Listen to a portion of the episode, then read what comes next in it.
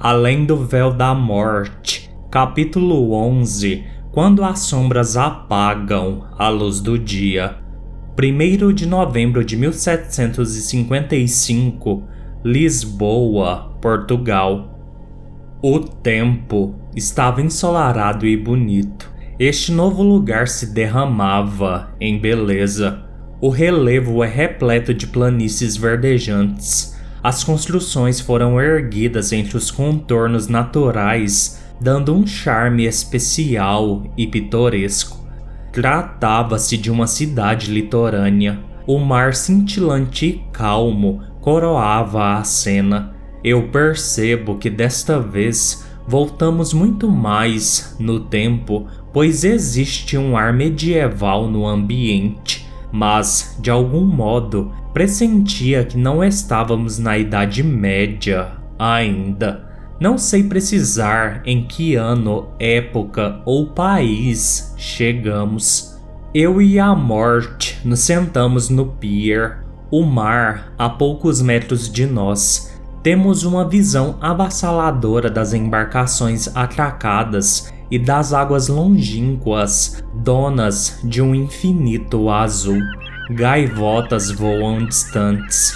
Coloco uma mão sobre os olhos, observando o céu límpido e majestoso, tão aconchegante. Porém, fico um pouco desinquieto, pois sei que quanto mais bonito um dia começava, pior tudo terminava. Por outro lado, sinto-me nostálgico com estas coisas tão simples que não dei a devida atenção em vida. Muitos mortais, Abel, não prestam atenção na simplicidade da vida, diz a morte, quebrando o silêncio. Eu a encaro. Infelizmente, quando nos damos conta da burrice que cometemos, é tarde demais. Eu me arrependia por não ter dado valor ao amanhecer de um novo dia, ao céu azul, no cair singelo e magnífico do crepúsculo, no surgimento de uma nova lua cheia, no simples sopro de uma brisa ou no desabrochar de uma flor. Coisas que depois de morto eu percebo o quão são preciosas. Os humanos acreditam que a beleza da vida repousa na riqueza, quando na verdade o esplendor da vida está na simplicidade. Eu balanço a cabeça concordando com a morte. Ela continua. Eu vi muitos mortais perderem o seu tempo na busca frustrada pela riqueza. Igualmente presenciei outros tantos que a alcançaram porém não acharam a felicidade que almejavam ou que imaginaram existir na fortuna. Particularmente, eu nunca acreditei que o dinheiro é tudo, porém, não sou hipócrita a ponto de dizer que nunca precisei de grana ou que não quis ficar rico. Entretanto, muitos fazem da busca pela riqueza a única função de suas vidas. No final das contas, a vida passa e estas pessoas nada fizeram ou viveram, e conflitantemente, o dinheiro que conseguiram jamais poderá lhes trazer a vida que desperdiçaram. Eu creio que a maioria de nós tem um conceito errado sobre riqueza e felicidade. Eu digo, muitos mortais, ao fazerem a passagem, percebem o quanto perderam e se arrependem amargamente. Garanto-te, Abel, que muitos abririam mão de todo o dinheiro que conquistaram para ter uma nova chance. Eu e a morte nos levantamos e começamos a subir uma rua em direção à parte alta da cidade. E continuamos a conversar. Somente quando os humanos aprenderem a dar valor ao que é realmente importante e essencial para as suas vidas é que serão verdadeiramente felizes. Mas a humanidade atual blindou estes tipos de pensamentos. Eu completo. Ou seja, na minha concepção, a humanidade nunca conseguirá achar a verdadeira felicidade se continuar presa aos seus pensamentos mesquinhos e levianos além de traçarem padrões inalcançáveis em vários níveis. Enquanto vivo, vi muitas atrocidades por pouco dinheiro. Isso quando de fato não cometiam assassinatos por micharia. A morte no mundo contemporâneo se tornou algo banal.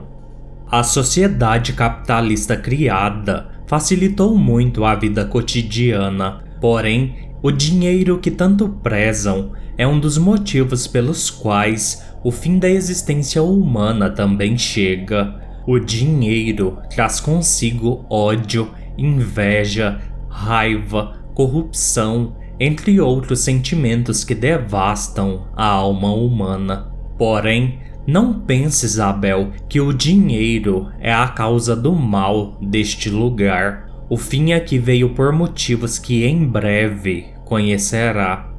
Os meus pensamentos se prendem às últimas palavras da morte sobre como o dinheiro destrói a alma humana. Acredito nisso fortemente. Sempre pensei que o dinheiro que salva igualmente mata. Ele alimenta alguns e permite que outros tantos passem fome.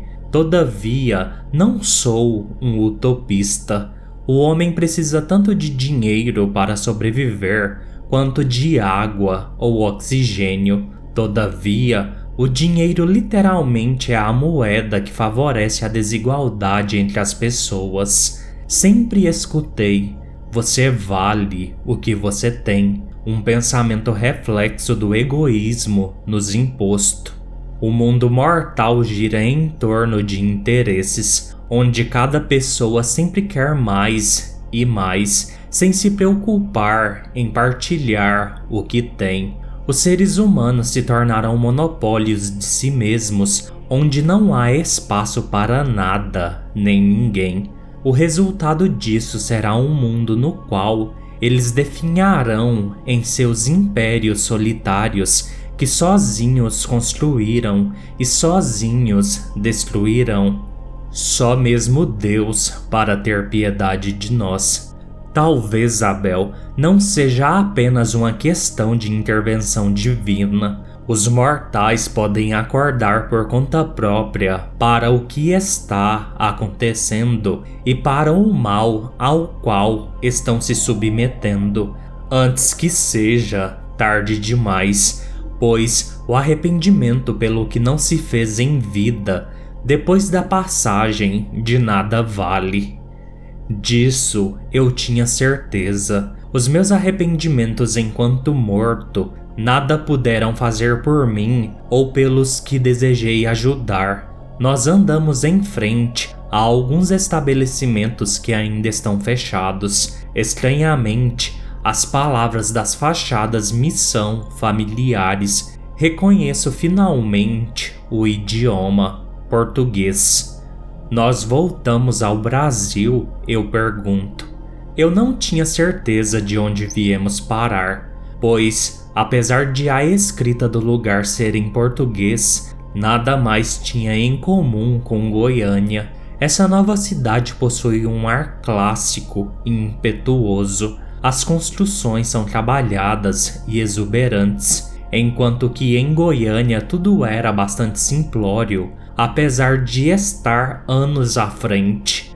Mesmo que as épocas sejam diferentes, não há como fazer uma comparação lógica entre as cidades. Não era possível que dentro do Brasil houvesse dois lugares tão distintos. Eu escuto o som agradável do sorriso da morte Tu sempre pensas demais, Abel.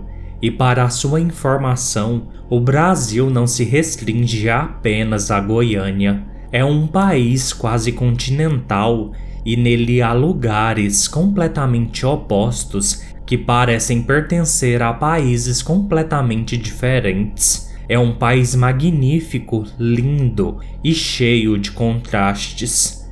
Eu realmente não me atentei sobre as dimensões do Brasil e suas diferenças, um equívoco da minha parte, mas sobre o seu primeiro apontamento, morte. Pensar demais é ruim? Depende do ponto de vista. E qual é o seu ponto de vista? Eu gosto de mortais que pensam muito. Eu teria ficado vermelho se eu pudesse. Então, mudo de assunto. Onde nós estamos, afinal? Em Lisboa, Portugal. Eu e a morte paramos de caminhar quando chegamos à parte mais alta da cidade. Vemos toda Lisboa Observo as pessoas indo e vindo pelas ruas como tudo corria tranquilamente. Eu não sabia o que esperar. Nunca havia lido ou ouvido nada sobre tragédias ocorridas neste país. Erro meu. A maioria de nós só se preocupa somente em conhecer as tragédias que assolaram o seu país e olhe lá. Agora vejo que isto é outro tipo de egoísmo. Noto que as gaivotas ao longe começam a se debandar em revoada para uma direção contrária a Lisboa. Os animais nas ruas igualmente fogem sem uma explicação aparente. Seja lá o que fosse acontecer, estava chegando. A natureza sábia sempre diz quando as coisas não estão seguindo o seu curso natural. Eu fico agoniado. A morte dessa vez não me alertou sobre nada o que aconteceria. Nervoso, eu não sabia o que esperar. E então tudo acontece. Toda Lisboa começa a tremer violentamente, igual aconteceu em Fukushima. Porém, o abalo daqui é frenético e dura mais tempo. As pessoas começam a gritar, outras correm para as ruas, algumas mal dão conta de ficar em pé. Em poucos segundos, vejo Lisboa desmoronar. As edificações vão ao chão num piscar de olhos. Pessoas são esmagadas sem nenhuma opção de escapatória. A cidade que até minutos atrás irradiava beleza se transformava numa pilha de escombros diante dos meus olhos. Quando o sismo finalmente termina, Lisboa estava no chão.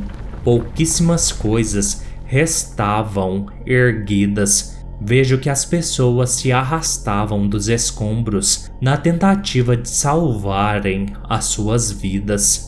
Eu choro silenciosamente. A morte toca o meu ombro e eu a encaro. Ainda não terminou, ela diz. A morte aponta para o oceano. Eu me arrepio por inteiro.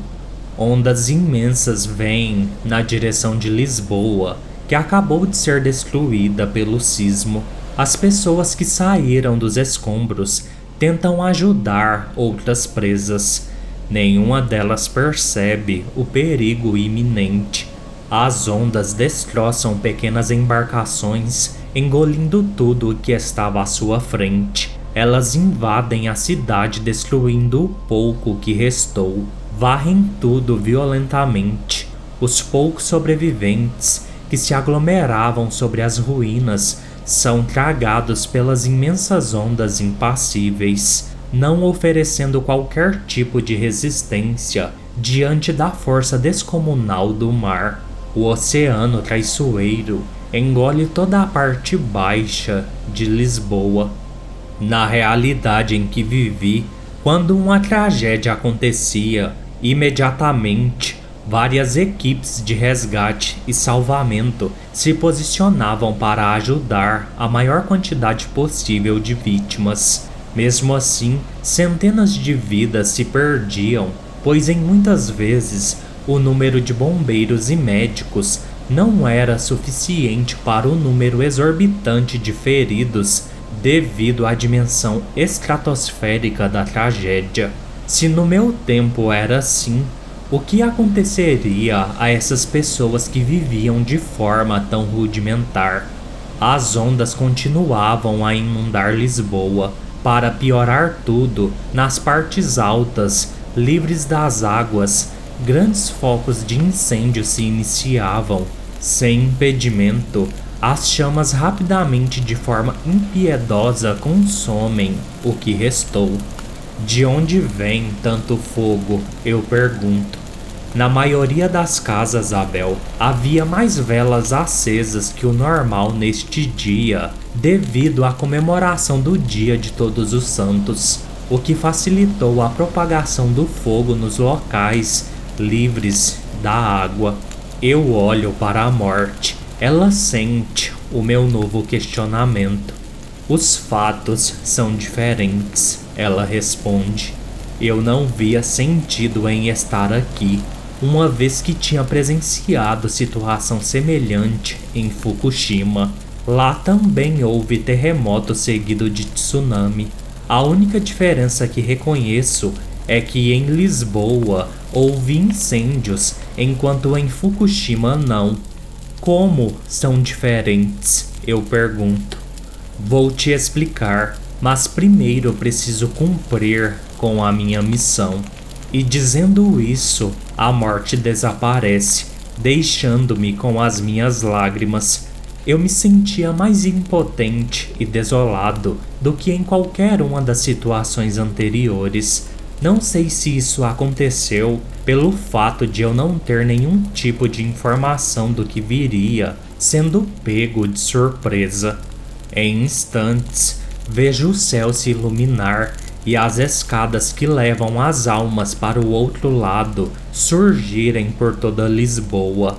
Centenas de almas sobem as escadas. Muitos daqueles mortos sequer tinham consciência do que acabou de acontecer, como em toda tragédia. Depois de algum tempo, a morte reaparece junto a mim. O seu olhar é triste Tu acreditas que a ruína de Fukushima e a destruição de Lisboa são a mesma coisa. Balanço a cabeça positivamente. Todavia, somente o princípio de destruição é o mesmo, forças da natureza. Entretanto, o fim aqui chegou na verdade pelo despreparo humano. Eu olho a morte atordoado. Como assim? Por que achas que não mencionei nada do que sucederia aqui quando chegamos? Eu não tenho ideia. Foi para que tu entendas a diferença do que estou falando. Então, não me disse nada propositalmente. A morte gesticula positivamente. Deixe-me explicar as diferenças das duas tragédias. Assim entenderás tudo. Na era moderna humana, o Japão é um país com um alto grau de avanço tecnológico, além de ser muito rico. Os japoneses, desde os seus primórdios, sempre conviveram com terremotos e por isso se prepararam ao longo dos séculos para tais acontecimentos. Por mais que o tsunami de 2011 tenha sido devastador, ainda assim ele poderia ter sido bem mais catastrófico se o Japão não tivesse o preparo que possui. O povo japonês, de certa forma, sempre esteve preparado para grandes abalos sísmicos, não que isso torne tais fatos mais fáceis. Eu ainda não entendo. Simplesmente observe a sua volta, Abel. Eu a obedeço. O que este povo tem de tecnologia ou de preparo? Só então me dou conta do tamanho do problema. O povo de Lisboa jamais poderia lidar com tal fenômeno. Exatamente, o fim da existência humana chega muitas vezes pelas forças da natureza, porém, é o preparo do país que será atingido pela catástrofe que determinará a quantidade de mortos e não propriamente o fenômeno em si. As pessoas de Lisboa nunca imaginaram um terremoto nesta escala. Suas construções e casas sequer tinham uma estrutura para suportar tal evento da natureza. Agora entendo tudo o que a morte disse e porque não falou nada quando chegamos. Ela desejava que eu ficasse despreparado e incapacitado, assim como a população de Lisboa. A morte abriu os meus olhos. Realmente não fazia sentido comparar o tsunami de Fukushima com o terremoto de Lisboa. Estes mortais de Lisboa nada puderam fazer para minimizar os danos da catástrofe, pois nem sonhavam com a tragédia. Não pense, Isabel, que isto é apenas um caso isolado de séculos passados. No tempo em que tu viveste, tragédias como essa continuam acontecendo. Evidentemente, existem mais vítimas em tragédias ocorridas nos países subdesenvolvidos que nos desenvolvidos. Como eu gostaria que a morte não tivesse razão. O dinheiro que mencionamos anteriormente é decisório neste aspecto. Quanto mais rico um país é, mais bem preparado ele está para enfrentar tais situações apoteóticas. Todavia, quanto menos recurso um país tem, pior estruturado para catástrofes ele está. Por isso, há tantas mortes onde a escassez reina. Acredito que no mundo humano Todos deveriam ter direito a este preparo, porém, as coisas não são assim. O egoísmo humano impera e cega as possíveis ações boas que poderiam ser feitas aos países menos favorecidos. O universo humano se organizou de forma que os países fingem uma falsa harmonia e solidariedade entre si, quando na realidade é cada um por si e Deus para todos. As palavras da morte doem na minha alma. Era duro ouvir a verdade sobre a humanidade do jeito como ela expunha. Sinto-me um tanto vazio. Eu nunca fiquei tão confuso sobre o meu papel no planeta e sobre a razão humana. Vejo Lisboa em ruínas o meu coração se encontrava em igual estado. Não se martirize, Isabel. Vamos partir. Anuncia a morte me estendendo a mão. Inconsolável, eu a observo. Não sofras assim. Saiba que, graças à tragédia de Lisboa, estudos sobre sismologia foram criados na tentativa de que tais eventos pudessem ser antecipados, amenizando assim as proporções antes colossais.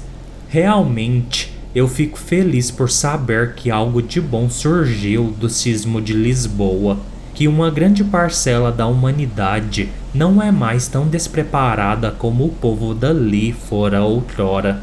A mão da morte continuava estendida. Eu pego a mão dela delicadamente.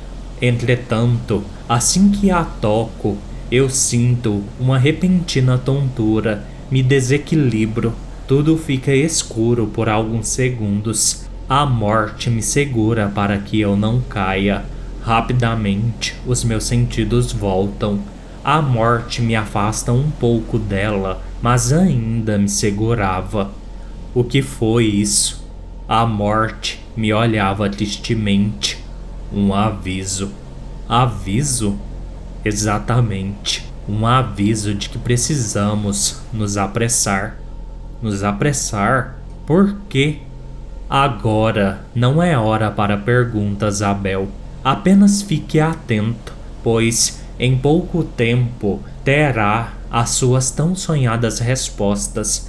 Eu só espero que não se decepcione com a verdade. Eu fico confuso, mas não pergunto mais nada. Acho tudo muito esquisito. Algo estava errado. Eu sabia. A morte sabia. Porém, ela não iria me contar o que era. A morte, segurando a minha mão, abre um portal no vazio. Olho para a Lisboa destruída outra vez e sinto o meu coração pesado.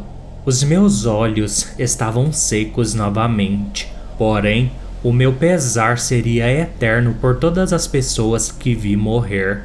A morte me lança um último olhar encorajador de que tudo ficaria bem. Então, sem mais esperar, atravessamos o portal.